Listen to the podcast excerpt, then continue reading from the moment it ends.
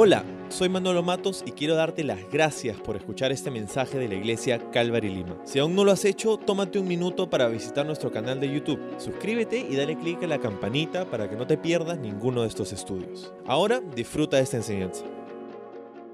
El tú que siempre anhelaste es interesante porque a través de la vida nos damos cuenta que ah, mientras que esta vida está llena de cosas buenas, de momentos bonitos, de logros, de ah, felicidades, de bendiciones, ¿no? hay cosas que nos dan un gozo indescriptible en esta vida, como el día en el que te gradúas del colegio o el día en el que te gradúas de la universidad, o el día en el que te casas, o el día en el que tienes a tus hijos. Y ah, hay cosas muy lindas acerca de esta, de esta vida. Ah, pero al mismo tiempo hay cosas muy difíciles acerca de esta vida. Y cada uno de nosotros es partícipe de las dificultades que experimentamos como seres humanos. Hay muchas decepciones, hay mucho dolor, hay enfermedad, hay necesidad, escasez, coyunturas políticas que escapan a nuestra a, nuestro poder, a nuestro control. ¿Verdad? Estamos pasando por cosas a veces difíciles y más allá de todo ello, quizá está por encima de todo la decepción o la desilusión. No estoy hablando necesariamente de la decepción o desilusión que puedas tener de alguien, que alguien te decepciona o alguien te traiciona o alguien que decía que era tu amigo y no terminó siéndolo y terminó hablando mal de ti o diciendo algo en tu contra. No estoy hablando necesariamente de ello, aunque es parte de la experiencia que a veces nos toca vivir, pero estoy hablando de la decepción o la desilusión propia de la vida, propia de, de las cosas que esperabas alcanzar, pero no alcanzaste, las cosas que anhelabas ver, pero no viste, las cosas que anhelabas obtener, pero no obtuviste.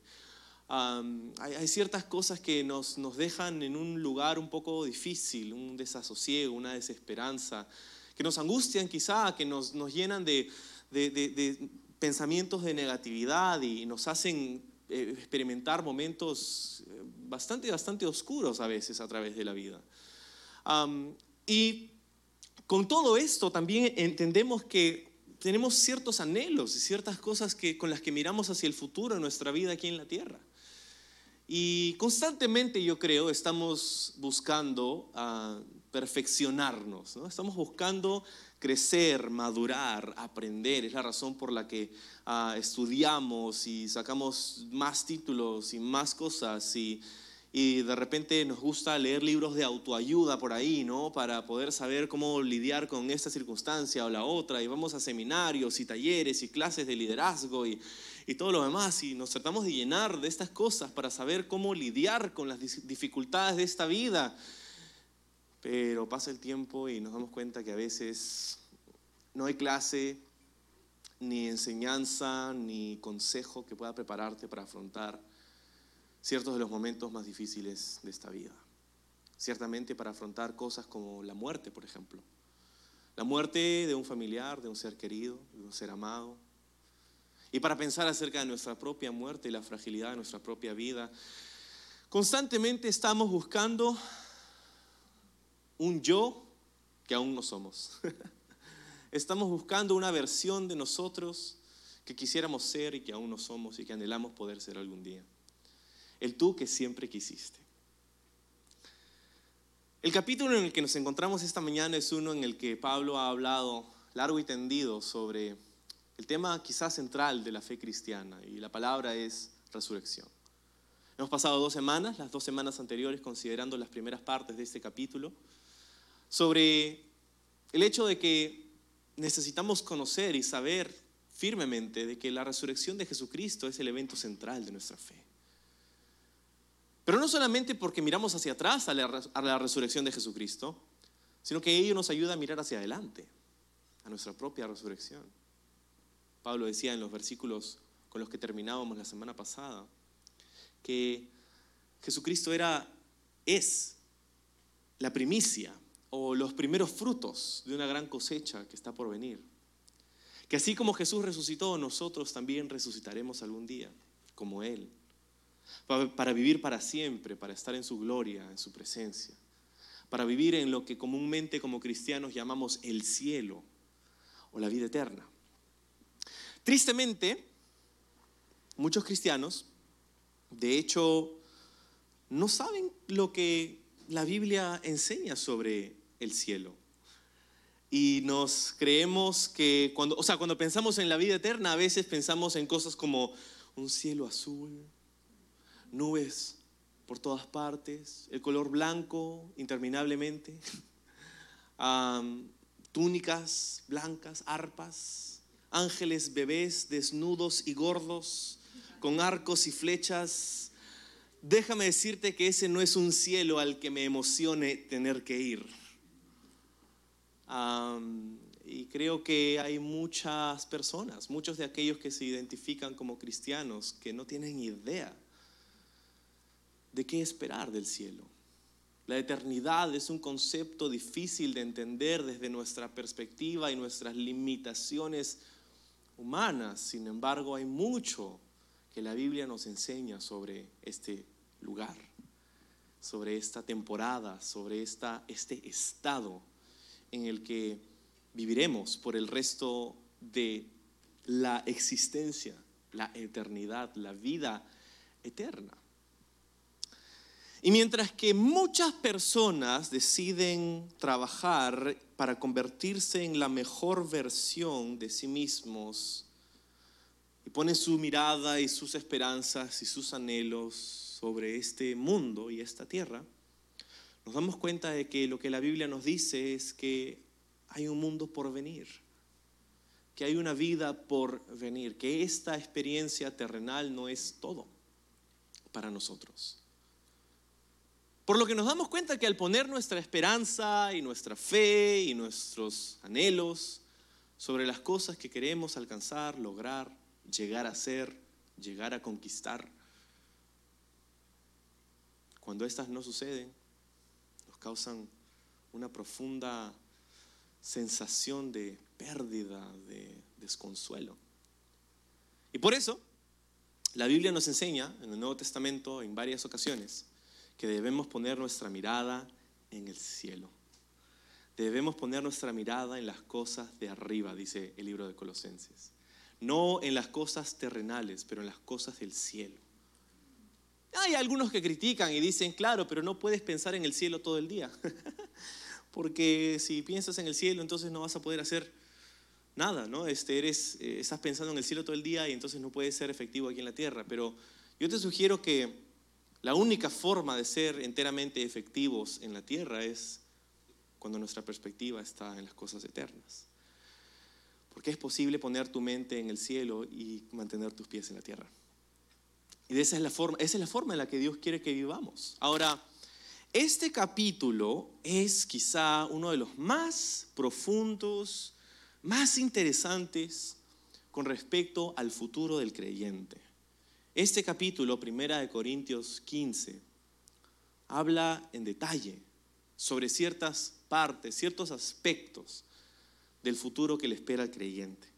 ¿Sí? Ahora, tenemos que recordar algo.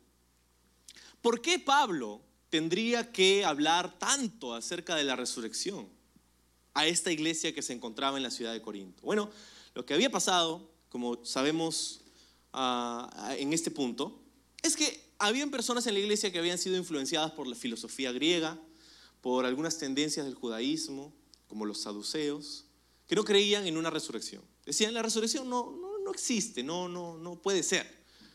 No, no, hay resurrección. Esta es la vida y esto es todo. Ahora, dentro de la filosofía griega sí existía cabida, sí existía un lugar para la vida eterna, pero era una vida eterna etérea, espiritual, más no real, física, corporal. Y muchos en la iglesia habían creído eso, como hoy. Pensamos que el cielo para el cristiano va a ser un, lugar así y vamos a vivir como Gasparín flotando eternamente, ¿no? Y es triste, en verdad, es muy triste. Porque si, si nuestro enemigo, Satanás, puede hacer que no nos emocionemos por el cielo, que no nos emocionemos por la vida eterna, entonces va a poder distraernos con un montón de cosas al poner nuestra mirada aquí en la tierra. Estaba leyendo un un extracto de, de un libro muy interesante, se llama El cielo, es por el autor Randy Alcorn. Y él dice esto en ese libro. Escucha, dice, Satanás no necesita convencernos de que el cielo no existe. Solo necesita convencernos de que el cielo es un lugar remoto y aburrido. Si nosotros creemos esa mentira, nos robará nuestro gozo y anticipación. Fijaremos nuestra mente en esta vida y no en la venidera y estaremos motivados para y no estaremos, perdón, motivados para compartir nuestra fe. ¿Por qué deberíamos compartir la buena noticia de que la gente puede pasar la eternidad en un lugar fantasmal y aburrido del que ni nosotros mismos estamos ansiosos por ir? Y creo que ha dado en el clavo el autor. Porque mucha de la razón por la que vivimos angustiados y hasta deprimidos, ansiosos y sin esperanza, es porque hemos puesto nuestra mirada en la tierra. Totalmente. Entonces, la Biblia nos habla mucho acerca de este lugar, de este estado. Si quieres saber un poco más de ello, podrías leer el libro de Apocalipsis, capítulo 20, 21, 22, donde nos habla acerca de, eso. pero ¿cómo es que la resurrección ¿Cómo es que habían algunos que decían no creer en la resurrección? Y Pablo ha refutado todo esto desde el versículo 1 hasta el versículo 34. Hoy vamos a comenzar en el verso 35, donde Pablo dice lo siguiente, lee conmigo, dice, pero alguien podría preguntar, ¿cómo resucitarán los muertos? ¿Qué clase de cuerpos tendrán? Entonces, hay dos preguntas ahí, que son interesantes, ¿no? O sea, ¿cómo resucitarán los muertos? ¿Cómo, pasará? Y la segunda pregunta es, ¿qué, cosa pasará que nos permitirá vivir para siempre? ¿Cómo serán esos cuerpos, verdad? Ahora, contra todo pronóstico, Pablo afirma lo siguiente, inmediatamente en el verso 36, dice, ¿qué pregunta tan tonta? Ah, ah, ah, ¿Tonta? Y es que Pablo no estaba insultando a los creyentes en Corinto lo que estaba haciendo era mostrarles la, el, el, error en el que habían caído estos cristianos. Escúchame, es que estaban diciendo que creían en Dios, pero no creían en la resurrección. Y es tonto, ¿por qué? Porque, o sea, me estás diciendo que crees en un Dios que lo creó todo de la nada, con su sola palabra, pero no crees en un Dios que puede crear algo de algo más. O sea, crees en un Dios que lo creó todo de la nada, pero no puedes creer que Él puede hacer algo de algo más. Que no puede crear algo de algo que ya existía, la resurrección. E, es tonto, es tonto creer eso, que la resurrección no es posible, que no existe. Me encanta lo que decía el pastor Chuck Smith, él es el pastor que fundó el movimiento de Calvary Chapel por allá por los años 60, al final de la década, pero él solía decir, él está en la presencia de Dios ya, pero él, él solía decir que si tú puedes creer en Génesis 1.1, en realidad no tendrías que tener ningún problema con el resto de la Biblia. Y Génesis 1.1 dice, en el principio creó Dios los cielos y la tierra. Si puedes creer eso, si puedes creer que Dios creó este universo, que lo habló en existencia, Él dijo, sé y fue, entonces el resto no es tan difícil. Y por eso Pablo está diciendo, o sea, que crees en un Dios que creó el universo, pero no crees en la resurrección, no, no tiene sentido. Y no solamente por cuestión de comparación, sino porque es de hecho lo que la Biblia enseña. Y no solamente eso, sino que hay evidencias para esto en la naturaleza. Entonces, vamos a ver el ejemplo. ¿Qué pregunta tan tonta? Dice el 36. Cuando pones una semilla en la tierra, este es el ejemplo de la naturaleza, esta no crece y llega a ser una planta a menos que muera primero. Y lo que pones en el suelo no es la planta que crecerá, sino tan solo una simple semilla de trigo o lo que esté sembrando. Luego, dice, Dios le da el cuerpo nuevo que Él quiere que tenga. De cada clase de semilla crece una planta diferente. Entonces Pablo está diciendo, ok, no crece en la resurrección, pero piensa en lo que pasa literalmente todos los años con la cosecha. con el sembrar y cosechar todos los años. Era una cultura agraria, todos los años experimentaban eso. Todos los años las personas sembraban, cosechaban, sembraban, cosechaban todo el tiempo, pero no se habían detenido a pensar qué es lo que está sucediendo. En la naturaleza, con el tema de las semillas, tú pones, agarras una semilla, la pones en la tierra, la entierras, después te vas, la riegas, esperas un tiempo y, y luego crece una planta. Pero has enterrado algo, has puesto algo en el cielo y de eso ha salido otra cosa totalmente diferente. Similar, pero diferente. Una planta que va a crecer y dar fruto y dar otras semillas, pero de algo que, entre comillas, murió, lo pusiste ahí en la tierra. Se tuvo que secar y morir para poder tener nueva vida. Nueva vida a partir de la muerte. Nueva vida a partir del sepulcro, nuevamente a partir de su entierro. Y dice, esto sucede y nadie ha pensado dos veces, si sucede en la naturaleza, ¿no puede suceder de una manera real para nosotros también? El ejemplo de la naturaleza, ¿verdad? La semilla. Nos habla de la resurrección, nos habla de la vida después de la muerte. Es una hermosa analogía, francamente, ¿sabes por qué? Porque nos da un entendimiento correcto de lo que es la muerte. Lo que es la muerte. Ciertamente es un enemigo acérrimo para nosotros. No hemos sido creados con la capacidad de calificar y clasificar la muerte en nuestro cerebro. Es por eso que cuando tenemos la desdicha de experimentar el fallecimiento de un ser querido, entramos en un proceso de luto, donde no importa las circunstancias que hayan terminado en la muerte de esa persona, siempre nos quedamos con la sensación de que eso no debería haber sucedido. No debería haber pasado. No sabemos de dónde viene este sentimiento. Bueno, de hecho sí lo sabemos. Viene el hecho de que Dios nos creó para vivir para siempre, pero algo intervino en ese plan, se llama el pecado. La Biblia dice en la ley de Dios que aquella alma que pecare morirá. El pecado es lo que puso una, una llave ahí en, en los engranajes, en el motor, y Desembocó en la muerte, en la muerte, en la enfermedad, en todas las cosas, en todas las dificultades que experimentamos. El pecado es el origen de la muerte, el pecado es el origen de todo eso. Y porque nosotros fuimos creados antes de que la muerte sea parte de nuestra experiencia, cuando ésta vino no supimos qué hacer con ella. Y hasta el día de hoy no hay nada que nos prepara para la muerte. No hay nada que nos prepara para entender y procesar la muerte. Es un proceso de luto que llamamos. Y hay libros, y hay cosas, y hay etapas que han identificado a través de las cuales pasamos. La negación, la ira, ciertas cosas que pasamos a través de, nuestro periodo de luto. Pero en última instancia, cuando resumes todo a su mínima expresión, te queda la idea de que esto no debería haber pasado. La muerte, pues. La muerte es un, es un enemigo. Sin embargo, para el cristiano, para aquel que ha puesto su fe en Jesús, la Biblia dice y está llena de promesas sobre la vida eterna, sobre la vida después de la muerte, sobre la eternidad. Lo que quiere decir, y me encanta cómo a veces el Nuevo Testamento describe la muerte del creyente, dice, aquellos que durmieron.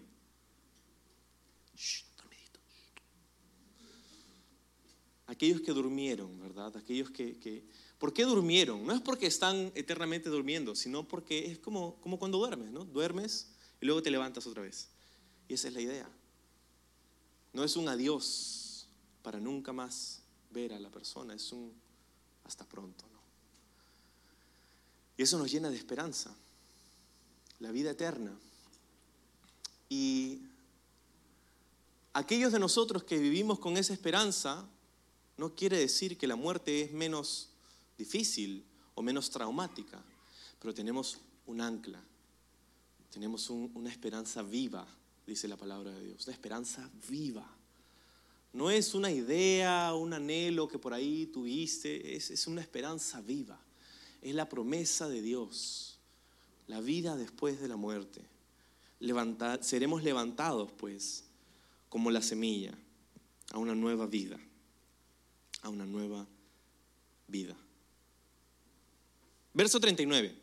Dice, de modo parecido, hay diferentes clases de carne, una para los humanos, otra para los animales, otra para las aves y otra para los peces. También hay cuerpos en los cielos y cuerpos sobre la tierra. La gloria de los cuerpos celestiales es diferente a la gloria de los cuerpos terrenales. El sol tiene una clase de gloria mientras que la luna tiene otra y las estrellas tienen otra. Y hasta las estrellas se diferencian unas de otras por la gloria de cada una. Entonces ahora usa otro ejemplo para hablarnos acerca de la vida eterna. Primero usó el ejemplo de la semilla, ¿verdad? En principio eso sucede con la semilla y te dije es una analogía hermosa porque nos enseña y pone en perspectiva la muerte, ¿verdad? Cuando, no sé cuándo fue la última vez que viste un granjero llorar desconsoladamente cuando salió a sembrar semilla, ¿no? Mis semillas, no puede ser. No sucede. El granjero sale, siembra, y no lo piensa dos veces al despedirse de esa semilla, porque sabe que muy pronto va a poder gozar del fruto de esa semilla. Y esa es la muerte para el creyente. Sí, es difícil, sí es traumático, sí es triste, y nada va a cambiar eso. Pero tenemos una esperanza, una esperanza viva. Ahora, el segundo ejemplo era el tema de los cuerpos, ¿verdad? Dice, hay diferentes tipos de carnes. Ahora no quiere, eso no quiere decir que uno come chancho, el otro come pollo, el otro come... Eso no es lo que quiere decir. Cuando, quiere, cuando dice hay diferentes tipos de carnes, está hablando acerca de, del cuerpo, de los, de los atributos con los que hemos sido creados diferentemente a través de la creación. ¿Verdad? Los humanos tenemos un tipo de existencia, los animales, los peces tienen otro tipo de existencia y así también en el espacio. Hay estrellas, hay planetas, hay lunas, ¿verdad? Hay, diferentes tipos de creación, de organismos y de ah, planetas y estrellas y todo lo demás. Aquí está encerrado todo lo que existe en realidad. Está encerrado desde la vida microscópica hasta la expansión del universo. Todo está ahí encerrado en este pequeño pasaje. Y cada cosa, lo que el punto de esto es, es que nosotros veamos que cada cosa que ha sido creada ha sido creada para existir, subsistir, para ajustarse y adaptarse a el ambiente en el que se desenvuelve. Nosotros, por ejemplo, los seres humanos, hemos sido creados para vivir sobre la faz del planeta Tierra. Si quieres ir a otra parte, no puedes. o tienes que crear un pedazo de tecnología que te ayude. Si quieres ir a las profundidades del océano, tienes que ir en un submarino y tener un traje especial. Si quieres ir al espacio, tienes que ir en un cohete y tener un traje espacial. si quieres volar, tienes que subirte a un avión, a un dron, aunque todavía eso no es verdad, pero estamos confinados de alguna manera a subsistir sobre la faz de la tierra. Los peces han sido creados para subsistir en el océano, las aves han sido creadas para poder volar, cosa que nosotros no podemos hacer. Las estrellas han sido creadas para dar luz y calor, los planetas, las estrellas, el firmamento, las lunas de los planetas, cosas que podemos observar, es increíble. Y cada cosa ha sido creada para florecer en el ambiente donde se supone que tiene que estar. ¿Ok? Entonces, es un poquito, no, quiero que pierdas la línea de pensamiento, porque eso tiene todo que ver con la resurrección. Vamos a llegar a eso, ¿sí? Ese es el punto, esa es la meta, ¿ok? Pero vamos a pasar todavía por el camino. Espero no perder a nadie. Lo interesante acerca de nuestra existencia sobre la faz de la Tierra es que es un milagro. La comunidad científica nos quiere hacer creer que somos la consecuencia de los procesos naturales, de las leyes naturales, del azar, de una explosión muy grande que de pronto nos dejó los elementos necesarios para poder convertirnos en organismos de unicelulares a multicelulares o pluricelulares, de organismos sencillos a organismos complicados y complejos, de la ameba al mono a ti. Mm. No sé, pero me parece que hay varios huecos vacíos en esa historia, en esa teoría, y por eso se le llama teoría. Pero el, el simple hecho de que estés sentado sobre esa silla y no volando arrastrado estrepitosamente a través del universo y el espacio, el, el hecho de que puedas depositar tu humanidad sobre esa silla, tu hermosa y preciosa humanidad, y tomar aliento y respirar y que tu corazón palpite sin que se lo mandes. ¿Te das cuenta cuando, cuando observamos las probabilidades de, de- de lo que es la existencia humana, la vida? Muchas cosas, demasiados factores tienen que estar en su lugar, tienen que ser finamente ajustados para que tú puedas siquiera tomar un bocado de aliento. Es un milagro.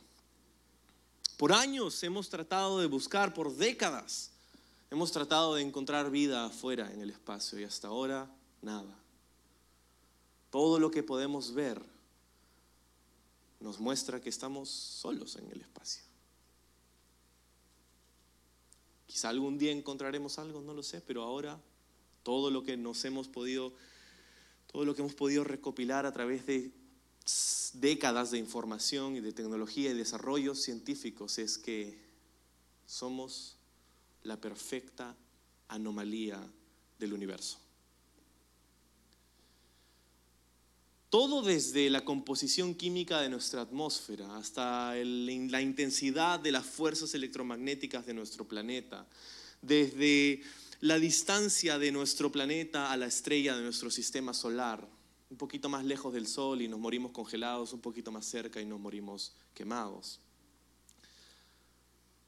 Desde nuestra capacidad de recibir nutrientes que permiten que sigamos viviendo de la tierra, que no nos intoxiquen instantáneamente para desembocar en nuestra muerte, que podamos respirar, que nuestros cuerpos hayan sido creados para poder subsistir con los elementos que están, los mismos elementos que forman tu cuerpo, creo que son 17 o 18, configurados en diferentes maneras, son los mismos elementos que están en la tierra. Y la Biblia dice que Dios creó a Adán de la tierra. Cuando morimos y nuestro cuerpo se desgasta hasta el punto de la muerte, volvemos a la tierra y esos elementos vuelven a de donde salieron. Pero lo que quiero que, que- veas en medio de todo esto es que tú no eres casualidad.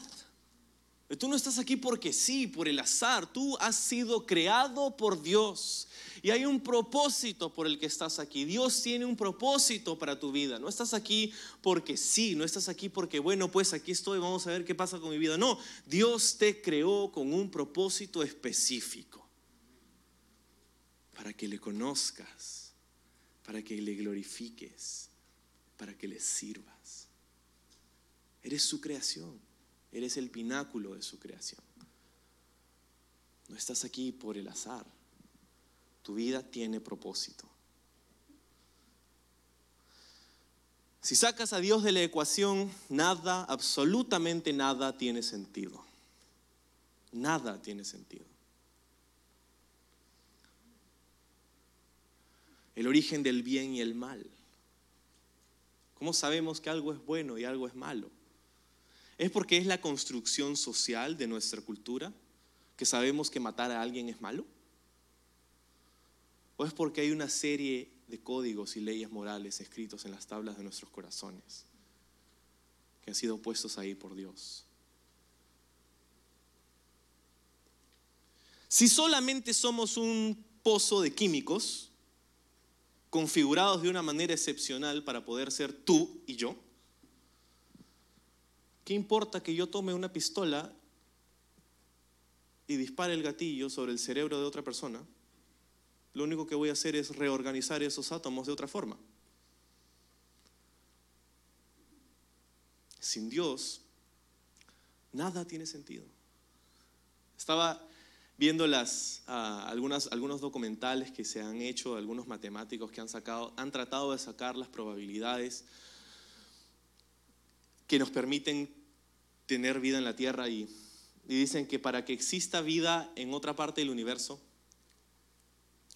tienen que, hay, hay tantas probabilidades, hay tantas cosas que tienen que estar en su sitio que, que las probabilidades son como 10 a la 25 potencia, una cosa así. Básicamente es como, es como esto. Las probabilidades de que exista la vida en otra parte del universo son co- como si una persona se tuviera que ganar la lotería todos los días de su vida por como 13 millones de años. Esas mismas probabilidades, más o menos. Entonces, esta vida, este milagro de la vida, esta existencia aquí en la tierra, Dios nos ha dado el aliento de vida. Dios nos ha puesto en este lugar para que le conozcamos, para poder disfrutar con Él de su creación, de su presencia. Una comunión personal con Él. Pero como te decía hace un momento, lo que puso una interrupción en medio de todo ese plan fue la muerte, el pecado. Y por eso la necesidad de la resurrección. Porque para vivir para siempre en el estado eterno en el que Dios quiere que vivamos en su presencia, necesitamos un nuevo cuerpo, necesitamos un nuevo cielo, una nueva tierra. Y ese es justamente lo que la Biblia promete, que viene un nuevo cielo, que viene una nueva tierra, que viene un nuevo cuerpo glorificado que te podrá permitir vivir para siempre. La resurrección, la vida eterna. Pero esta es posible solo gracias al sacrificio de Jesucristo y su resurrección. Verás, las promesas de Dios son tan grandes, pero son nuestras únicamente a través de la fe. No las podemos alcanzar para que les probamos a Dios, soy digno, Señor, digno de tu amor. No podemos trabajar lo suficiente como para ganarnos el tamaño magnífico de estas promesas. Tendríamos que tener un montón de vidas y aún así no podríamos. Pero por eso vino Jesús a morir, para que nosotros podamos ser perdonados. Y por eso resucitó, para que nosotros podamos heredar la vida eterna. Qué increíble todo lo que Dios nos quiere dar, si tan solo nosotros le creemos. ¡Wow! Tan solo le creemos. Entonces, te dije que todo esto iba a retornar hacia la resurrección. Entonces, ¿qué tiene que ver todos los cuerpos y todo esto en la resurrección? El punto es muy sencillo, es este nada más. Pablo cita a los animales, los reptiles, los humanos, los planetas y todo lo demás para mostrarnos que todo lo que ha sido creado ha sido creado para vivir en un entorno específico. Y el punto es el siguiente, nuestro cuerpo terrenal no puede vivir en la eternidad. Por eso Dios tiene que darnos un nuevo cuerpo que esté adaptado para las demandas de la eternidad. Esa es la resurrección. Entonces, verso 43. Nuestros cuerpos, pues, tenemos que pasar del estado temporal al estado eterno. Y eso se llama la muerte. Dice Pablo, nuestros cuerpos en el verso 43 son enterrados en deshonra, pero serán resucitados en gloria. Son enterrados en debilidad, pero serán resucitados en fuerza. Son enterrados como cuerpos humanos naturales, pero serán resucitados como cuerpos espirituales. Pues así como hay cuerpos naturales, también hay cuerpos espirituales. Entonces nos está hablando acerca de este cambio, de esta transición de la, temporal a la eterna, ¿verdad? Del cuerpo temporal al, al cuerpo eterno. Y la muerte, pues. La muerte es aquello que representa ese cambio. Somos enterrados en deshonra y en debilidad, pero dice que seremos resucitados en fuerza y en gloria. Qué esperanza para los que hemos puesto nuestra fe en Jesús, ¿verdad? Fuerza y gloria. Y, y, bueno, esta vida en realidad ¿no? está verdaderamente marcada por eso, por la deshonra y la debilidad. Mientras pasamos por este planeta, nos damos cuenta que esta vida es una que está llena de pérdidas. ¿no? Al principio, cuando somos jóvenes, pensamos que estamos por ganarlo todo. Pero después vivimos un poco y nos damos cuenta que en realidad ya lo tenemos todo con Cristo. Pero al mismo tiempo es un viaje de pérdida. Pierdes amistades, pierdes familiares, pierdes la salud, pierdes la juventud, pierdes la belleza, pierdes los dientes, pierdes el pelo, pierdes la vista y en última instancia pierdes la vida. Qué triste, ¿no? Pero dice, los que somos enterrados en deshonra y debilidad, dice, somos, seremos resucitados en fuerza y gloria. Fuerza y gloria. Una de las experiencias más difíciles a las que, en las que participamos son, son justamente los funerales. Los funerales, los velorios, los entierros. Especialmente si son de personas que amamos. Esa sensación extraña, traumática, de tener un velorio y pasar y a veces ese cuerpo sin vida ha tenido que ser limpiado y maquillado y puesto con químicos y lo ponen en una caja con la tapa abierta y la gente pasa y, y no sé, o sea, es una cosa tan extraña. Ciertamente deshonra el estado de ese cuerpo inerte en comparación a, al pico de su vigor y su juventud, la que tuvo algún, en algún momento. Es deshonra, es debilidad. Pero así de real como es la deshonra y la debilidad de la muerte, así de real será, dice, la gloria y la fortaleza de una nueva vida, que vendrá, que vendrá muy pronto. Entonces, verso 45 dice, las escrituras nos dicen el primer hombre, Adán, se convirtió en un ser viviente, pero el último Adán, es decir, Cristo, es un espíritu que da vida.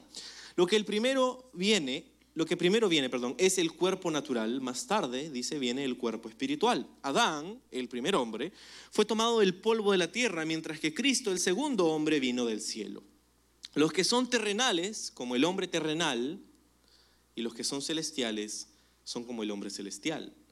Al igual que ahora somos como el hombre terrenal, algún día seremos como el hombre celestial. Me encanta eso. Habla de Adán y Jesús, los dos hombres perfectos que han existido sobre la tierra. Sí, dije los dos hombres perfectos, claro que Adán está en otra categoría de perfección porque Adán fue perfecto hasta que pecó. Y Jesús fue perfecto y sigue siendo perfecto.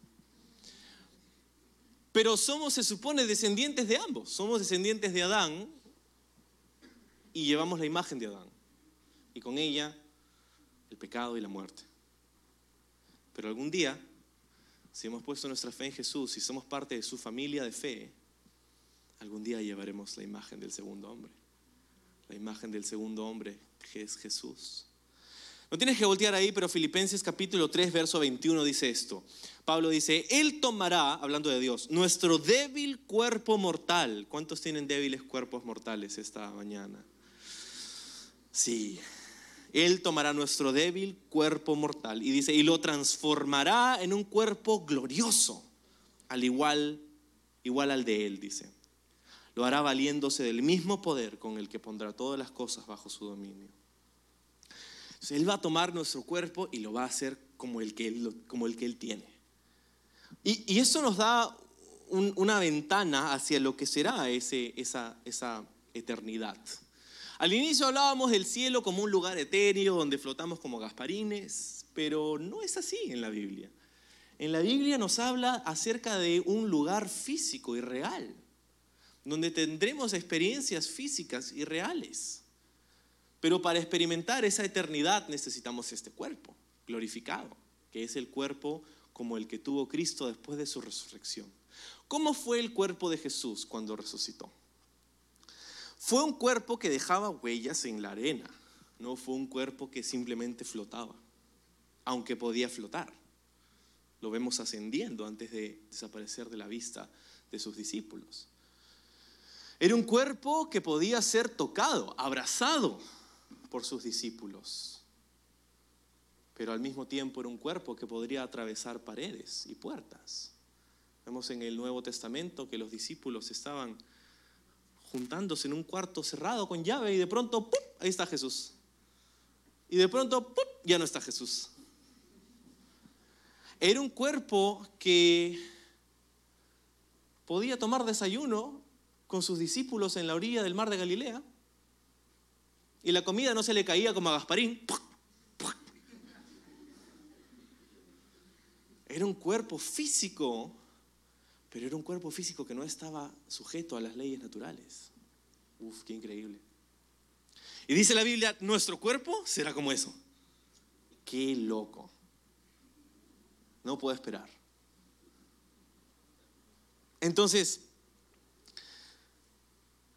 nuestros cuerpos mortales tienen que ser vestidos de inmortalidad. Dice el verso 50. Lo que les digo, amados hermanos, es que nuestros cuerpos físicos no pueden heredar el reino de Dios. Estos cuerpos que mueren no pueden heredar lo que durará para siempre. Pero permítanme revelarles un secreto maravilloso. Esta, palabra de secreto maravilloso um, es la palabra misterio. Un misterio es algo que previamente estaba oculto, pero que ahora puede ser conocido. Ahora ha sido revelado. Y Pablo dice, permítame mostrarles un secreto maravilloso, un misterio. No todos moriremos, pero todos seremos transformados.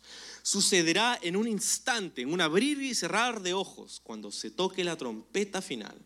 Pues cuando suene la trompeta, los que hayan muerto resucitarán para vivir por siempre. Y nosotros, los que estemos vivos, también seremos transformados. Pues nuestros cuerpos mortales tienen que ser transformados en cuerpos que nunca morirán. Nuestros cuerpos mortales deben de ser transformados en cuerpos inmortales. como dice otra traducción, la corrupción tiene que vestirse de incorrupción. La muerte vestirse de gloria. La resurrección, pero aquí está Pablo metiendo otro evento. Y es el evento que comúnmente se llama el rapto de la iglesia.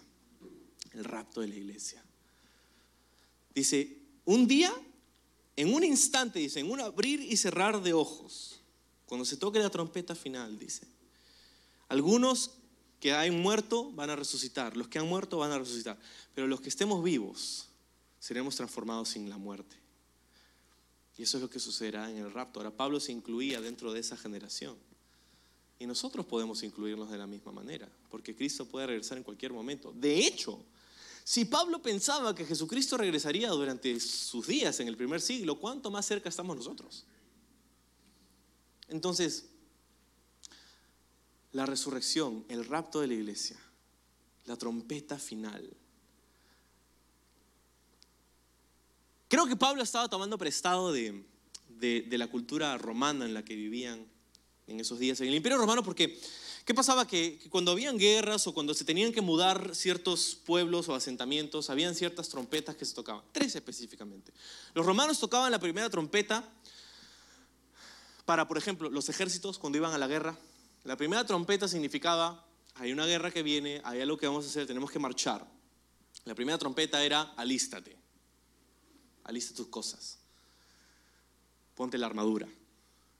La segunda trompeta era, ponte en fila, sal de tu casa, estate listo.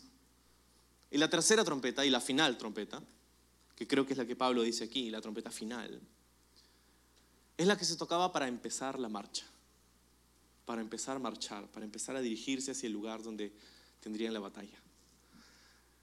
Y qué increíble que sea esta, esta la idea, la trompeta final. Cuando suene esa trompeta, los que han muerto resucitarán para vivir para siempre. Y los que estemos vivos seremos transformados. Seremos transformados. Entonces, el verso 54 dice, cuando nuestros cuerpos mortales hayan sido transformados en cuerpos que nunca morirán, se cumplirá la siguiente escritura. Oh muerte, dice, la muerte es devorada en victoria. Oh muerte, ¿dónde está tu victoria? Oh muerte, ¿dónde está tu aguijón? Pues el pecado es el aguijón que termina en muerte y la ley le da al pecado su poder. Pero, gracias a Dios, gracias a Dios, una pequeña pausa aquí. Entonces Pablo está diciendo que la muerte va a ser derrotada. Así como Cristo derrotó la muerte y Él es el primer fruto de lo que pasará con nosotros, nosotros podemos también derrotar la muerte en Él. En este momento, en este lugar, en este espacio. Oh muerte, ¿dónde está tu victoria? Cantaremos. Oh muerte, ¿dónde está tu aguijón? El aguijón de la muerte dice que es el pecado, porque ciertamente el pecado es lo que nos hace sentir la muerte. El pecado es lo que nos hace sentir esa separación de, Dios. ¿Dónde está tu aguijón? Lo que quiere decir que viene un día donde no solamente estaremos siendo librados del poder del pecado, sino que seremos librados de la presencia del pecado. No habrá más separación entre tú y Dios.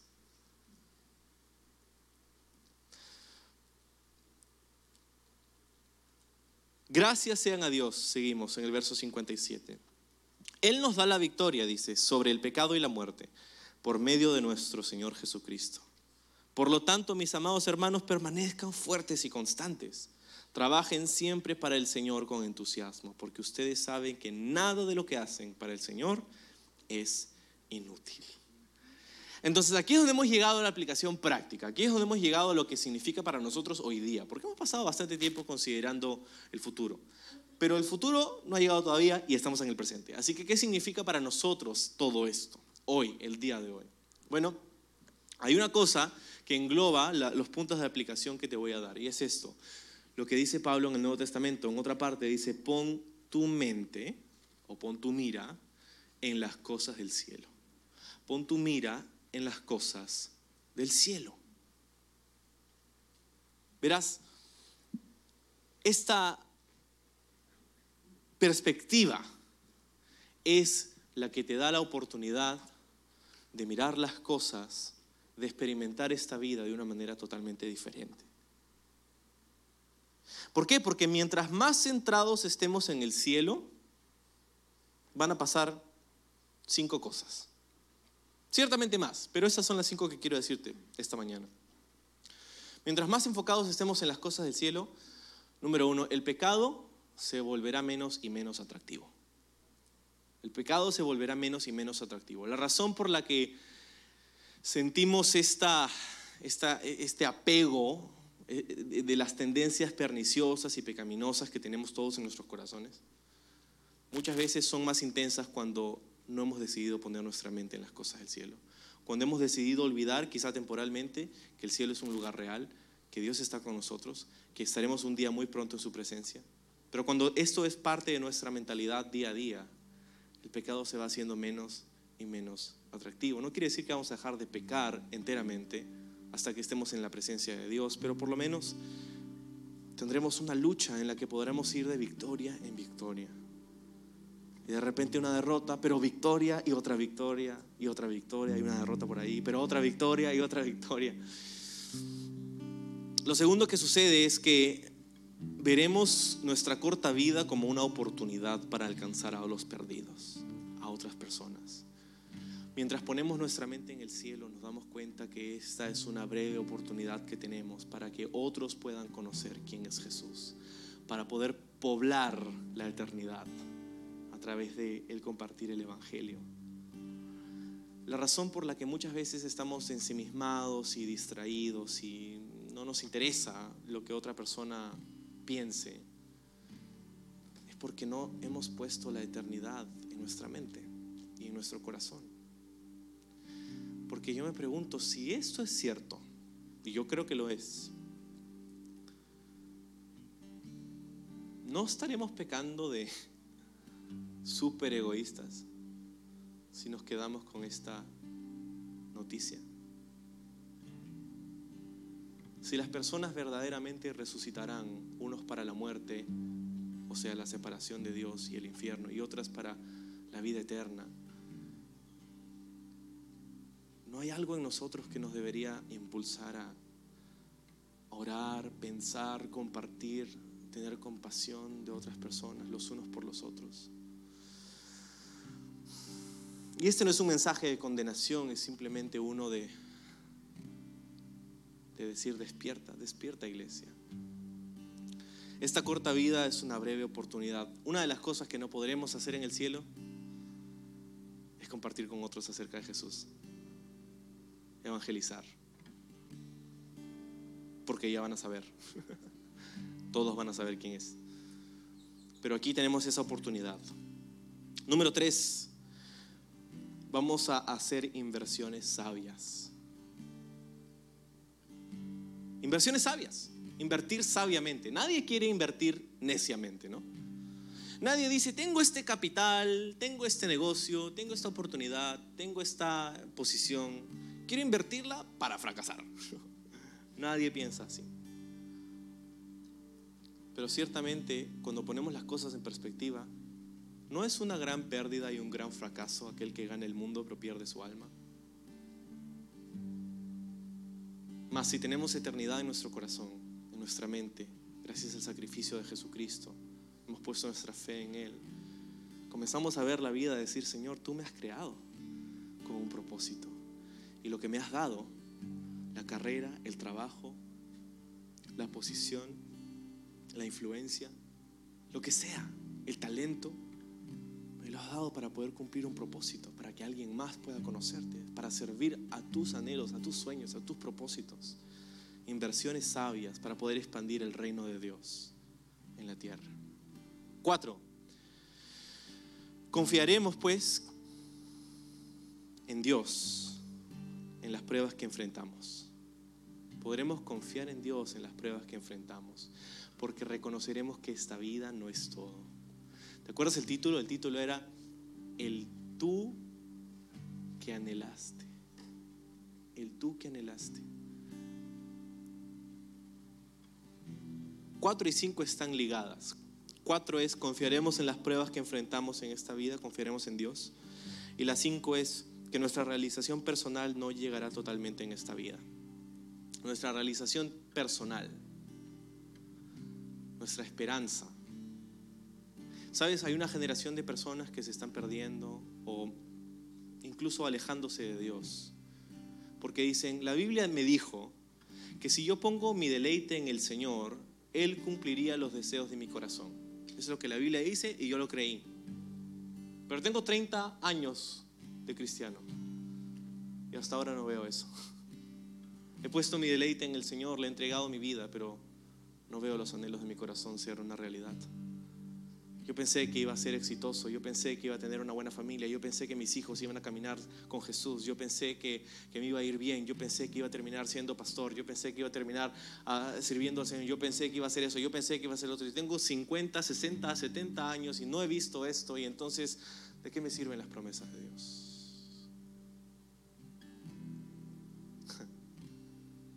y es que hemos sido informados equivocadamente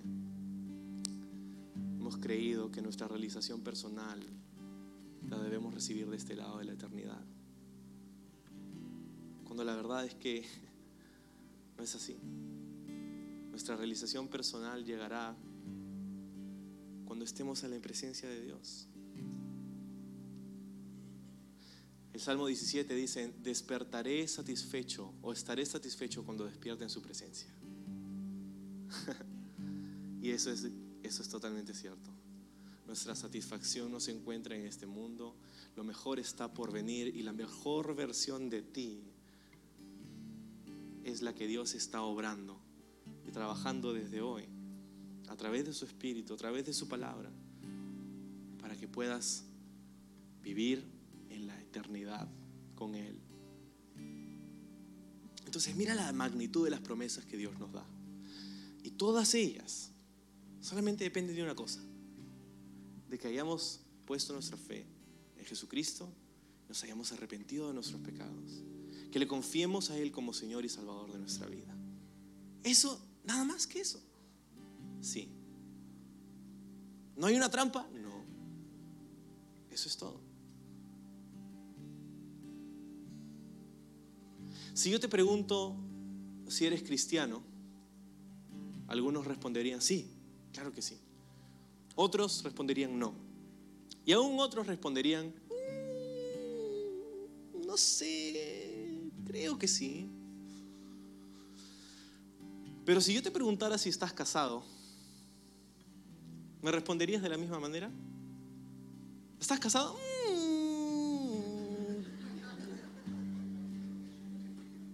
Creo que sí.